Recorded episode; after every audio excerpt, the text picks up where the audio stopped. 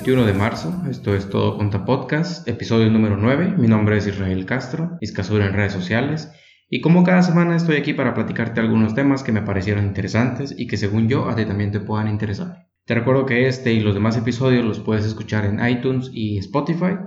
En ambos lugares nos puedes buscar como Todo Conta Podcast. Así también te recuerdo que puedes participar enviando tus comentarios al 55 44 75 36 02 o bien al correo electrónico podcast. Comenzamos.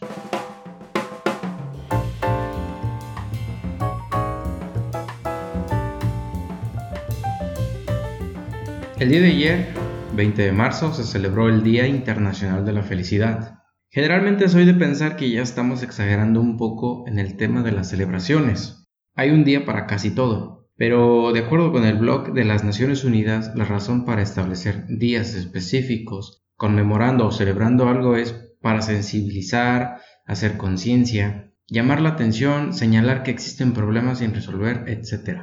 De esta forma, también se busca despertar el interés en la población en general, pues cuando vemos que se celebra algo, lo más seguro es de que busquemos en Internet. En YouTube existen cientos de videos que hablan acerca de la felicidad, de cómo encontrarla, cómo crearla, cómo lo que sea.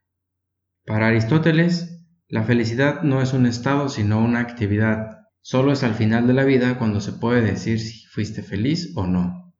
Esa frase la escuché en una serie llamada Merlí que siempre que puedo la recomiendo a todo mundo. Está en Netflix. Esta serie es eh, filosofía aplicada a la vida diaria. De verdad, te la recomiendo. Cuando la termines, verás la vida un poco distinta. Ciertamente la felicidad no la vas a encontrar en este podcast, pero te puedo compartir una experiencia personal y quizás con ello pueda cambiar tu actitud y la de tu alrededor. Mi madre siempre ha dicho que soy un chico con suerte. Muchas de las cosas me han salido como las he planeado, afortunadamente, así que sí, en muchos, en muchos casos lo he creído. Aunque, como bien dice Aristóteles, la felicidad es una actividad. Soy feliz, por ejemplo, cuando creo contenido en Internet y tengo la respuesta por parte de la gente a la que llega mi contenido, con un comentario, una reacción, lo que sea. O por ejemplo luego me dicen, ah, tú eres el de todo conta, qué genial ya te sigo en, no sé, Facebook, Twitter, Instagram, etc. O estoy suscrito a tu boletín de correos. La semana pasada mi hermano Jacobo terminó la universidad. Es el último de los cuatro que somos en total.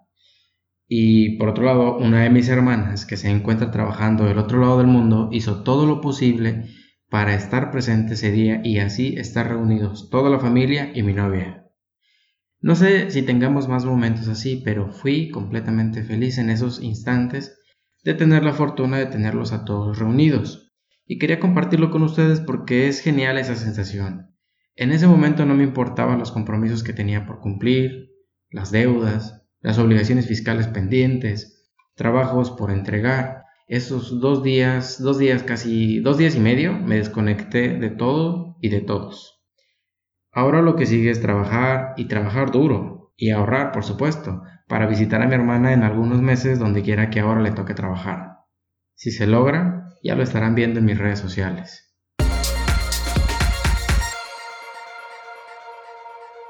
Estamos a menos de dos semanas para que vence el plazo para presentar la declaración anual de personas morales.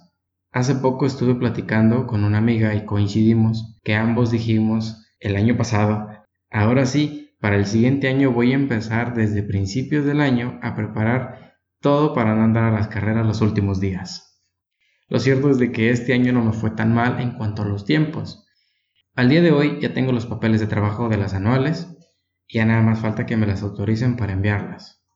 E incluso he podido avanzarle con el de las personas físicas, que ya solo me restan un par de ellas. Todo esto lo he podido lograr gracias a Trello, una aplicación que me ayuda a gestionar mis tareas y proyectos y que no se me pasen los tiempos. Te la recomiendo, es completamente gratis y funcional y puedes acceder a ella a través de todoconta.com diagonal Trello con doble L. Regístrate y empieza a utilizarla. La aplicación es bastante intuitiva. Al momento de registrarte te da un pequeño entrenamiento y algunos ejemplos. Pues bien, regresando al tema de las anuales en las personas morales, quiero platicar un poco acerca del ajuste anual por inflación. El artículo 16 de la ley del impuesto a la renta en su primer párrafo, ya casi al final, menciona que se considera ingreso la disminución real de las deudas, mejor conocido como ajuste anual por inflación acumulable, y lo reitera en la fracción décima del artículo 18. En sentido contrario, tenemos la fracción octava del artículo 25 que menciona que, derivado de la inflación, se puede generar un resultado en sentido contrario, dejando entonces la posibilidad de obtener una deducción, mejor conocida como ajuste anual por inflación deducible. Pero, ¿qué es en sí el ajuste anual por inflación? Como su nombre lo indica, es el reconocimiento de la inflación que ha ocurrido en nuestro país y que afecta de manera directa a nuestros créditos y nuestras deudas. En términos simples, la autoridad busca determinar un beneficio virtual por esas deudas a nuestro cargo y dice, ah, te dieron un crédito o un préstamo y no lo pagaste. Bueno, entonces obtuviste un beneficio por esa deuda. A la par y por simetría fiscal te da la opción que en sentido contrario, si financiaste a crédito tus deudores, bueno, pues también tienes la oportunidad de reconocer una pérdida por la falta de pago por parte de tus deudores. La mecánica para la determinación si es acumulable o deducible viene establecida en el artículo 44 de la ley que nos dice lo siguiente. El primer paso será realizar el cálculo del saldo promedio anual de las deudas y de los créditos. El saldo promedio será la suma de los saldos al último día de cada uno de los meses del ejercicio dividida entre el número de meses del ejercicio, sin incluir los intereses que se devenguen en el mes saldo que se puede obtener al solicitar un auxiliar de mayor del software contable que utilicen en tu despacho. Aquí nada más hay que tener un cuidado con los registros de algunas partidas como es el caso de los saldos a favor, ya que se deben registrar hasta que se tenga la declaración presentada y no al último día del mes como muchos colegas acostumbran. Y es que así lo establece el último párrafo del artículo 45. Paso número 2. Si el saldo promedio anual de tus deudas es mayor al de los créditos, la diferencia se multiplicará por el factor de ajuste anual y dará como resultado el ajuste anual por inflación acumulable. Si pasa lo contrario, es decir, que el promedio anual de los créditos sea mayor al de las deudas, la diferencia se multiplicará por el factor de ajuste anual y dará como resultado el ajuste anual por inflación deducible. Paso número 3. O punto número 3, el factor de ajuste anual se obtendrá de la siguiente manera. Se restará la unidad al cociente que se obtenga de dividir el índice nacional de precios al consumidor del último mes del ejercicio que se trate, en este caso diciembre de 2018, entre el citado índice del mes inmediato anterior al primer mes del ejercicio de que se trate, en este caso diciembre de 2017. Obviamente estamos hablando de personas morales con ejercicios regulares, de 12 meses, de enero a diciembre en 2018, por ejemplo. Las que se encuentren en liquidación o sean empresas de nueva creación, sus meses a considerar pueden ser dependiendo del periodo que abarque. Ojo ahí. Aquí lo verdaderamente emocionante del juego es saber qué se considera crédito y qué se considera deuda. En términos jurídicos, de cualquier diccionario, se nos dice que un crédito es cualquier derecho de obtener o poseer un bien mediante la transferencia o disposición por parte del titular. Se considera crédito todo aquel derecho que tiene una persona acreedora de recibir de otra deudora una cantidad en numerario, como son, entre otros, derechos de crédito que adquieren las empresas de factoraje financiero, las inversiones en acciones de sociedades de inversión en instrumentos de deuda, y por último, operaciones financieras derivadas a través de las cuales una parte entrega recursos líquidos a otra. Eh, por otro lado, no son créditos, los que sean a cargo de personas físicas sin actividad empresarial en plazo menor a un mes, los que son a cargo de socios o accionistas, asociantes o asociados en asociación en participación, que sean personas físicas o sociedades residentes en el extranjero, salvo que estén en moneda extranjera y provengan de la explotación de bienes o servicios, los que son a cargo de funcionarios empleados, los relacionados con pagos provisionales, así como los estímulos fiscales, los derivados de enajenación a plazo cuando solo se acumule el ingreso cobrado en el ejercicio, excepto en arrendamiento financiero, las acciones, certificados de participación no amortizable, certificados de depósito y en general los títulos que representen propiedad de bienes y por último el efectivo en caja.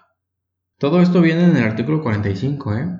Ahora, en el caso de las deudas, vienen establecidas en el artículo 46. De la misma manera, en términos jurídicos, una deuda es una obligación que crea un vínculo jurídico en el que se nos crea la necesidad de pagar una cosa. Se considera deuda cualquier obligación en numerario pendiente de cumplimiento, entre otras, las derivadas de arrendamiento financiero, las operaciones financieras derivadas, aportaciones para futuros aumentos de capital, contribuciones causadas desde el último día del periodo hasta el día en que deban pagarse, pasivos y reservas de activo, pasivo o capital que sean o hayan sido deducibles. Ojo aquí, no se considera deuda las originadas por partidas no deducibles, el ISR propio o de terceros, las provisiones complementarias de activo o pasivo y por último las reservas para indemnizar al personal, ya sea por pago de antigüedad o cualquiera otra de naturaleza análoga. Bien fácil, ¿no? si deseas obtener un caso práctico, te recomiendo que obtengas la revista de los contadores, edición número 29, que se distribuye a través de capacitación totalmente por Internet y que puedes consultar a través de todoconta.com diagonal CTI. Por cierto, es importante mencionar que de acuerdo con la regla 2814 de la resolución miscelánea fiscal para 2018, los papeles de trabajo relacionados con el cálculo de, este ajuste eh, forman de alguna manera parte de la contabilidad electrónica, pues esta última está integrada en parte por la balanza de comprobación misma que deberá contener información de las cuentas de activo, pasivo, capital, ingresos, gastos, resultado integral de financiamiento y por último cuentas de orden. Y es ahí donde se deberán reportar en el envío de la balanza número 13. Recuerda que la fecha límite para presentar la declaración anual es hasta el último día de este mes, pero como cae en fin de semana se recorre hasta el próximo lunes, primero de abril. Esto de acuerdo con el artículo 12 del Código Fiscal de la Federación. También, por último, toma en cuenta que en las declaraciones donde se determine cantidad a pagar, se considera presentada hasta que se realice el pago, te comento esto para que no te confíes y la vayas a presentar a última hora y que al final te resulte cantidad a pagar. El Plan Nacional de Desarrollo 2019-2024 marcará el rumbo de las políticas que servirán para transformar la vida pública del país y construir un nuevo pacto social cuyo objetivo último sea el bienestar de todas y todos.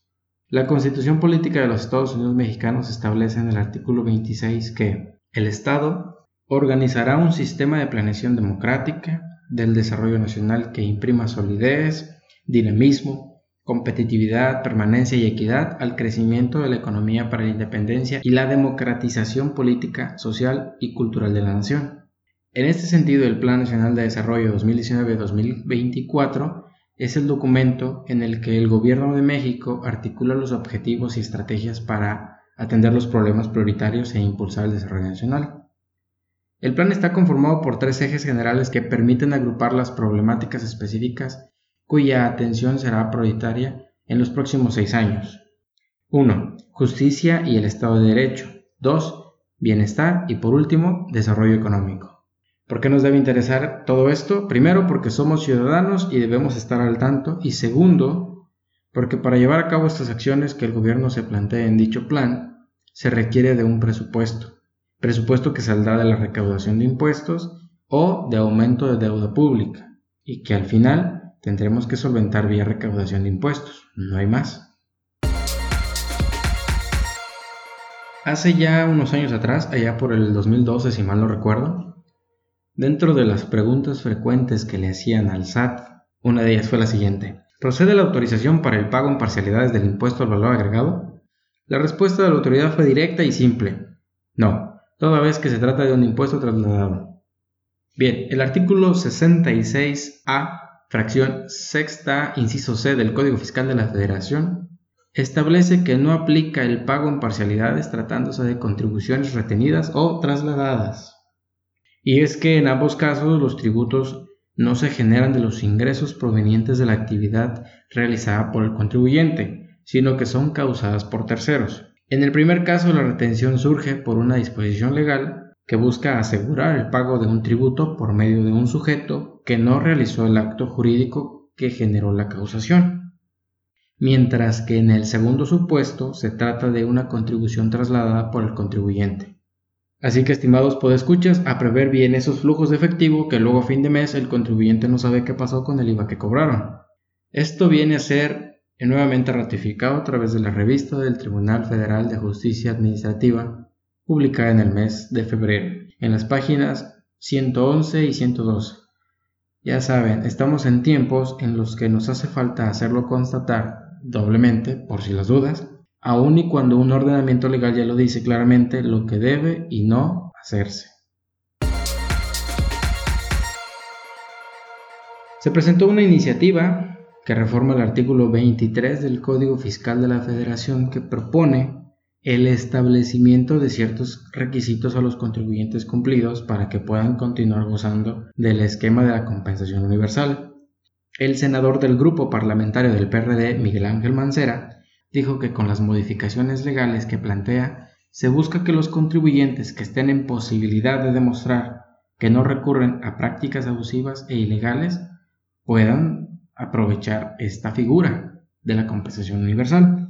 Además de que se pretende que se analice si tienen un buen historial de cumplimientos fiscales, no sean castigados con las medidas que se aplicaron en la Ley de Ingresos de la Federación de 2019.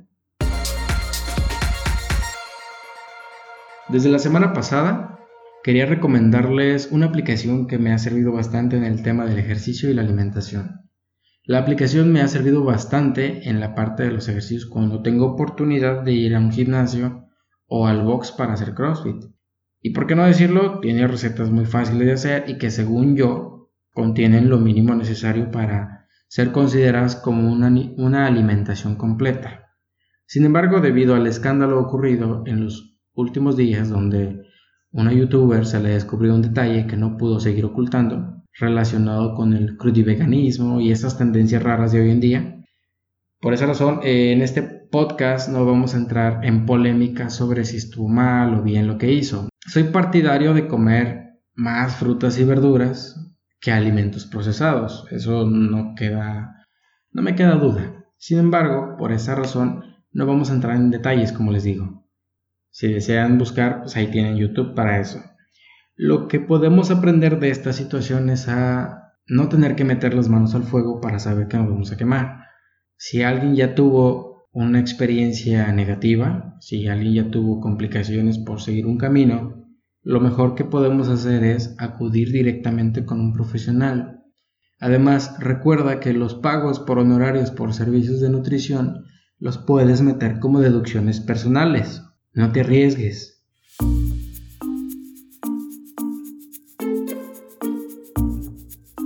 Y así una vez más llegamos a la parte final de este podcast. Espero lo hayas disfrutado y si te gustó el contenido no olvides compartirlo en todas tus redes sociales, eso me ayudará a llegar a más personas. Todas las referencias mencionadas en este episodio las puedes consultar en todoconta.com diagonal P de podcast 009. Ahí te pondré los enlaces, artículos, publicaciones, aplicaciones, referencias o cualquier otra mención que haya hecho en este podcast. No olvides que este podcast lo puedes escuchar todos los jueves a partir de las 10 de la mañana, tiempo del centro de México, por lo que te invito a que te suscribas en cualquiera de las plataformas en las que se encuentra disponible. Por ahora me despido, no olvides seguirnos en nuestras redes sociales, en Instagram, Twitter y Facebook. En todos lados estamos como todo cuenta. Yo me despido, hasta la próxima.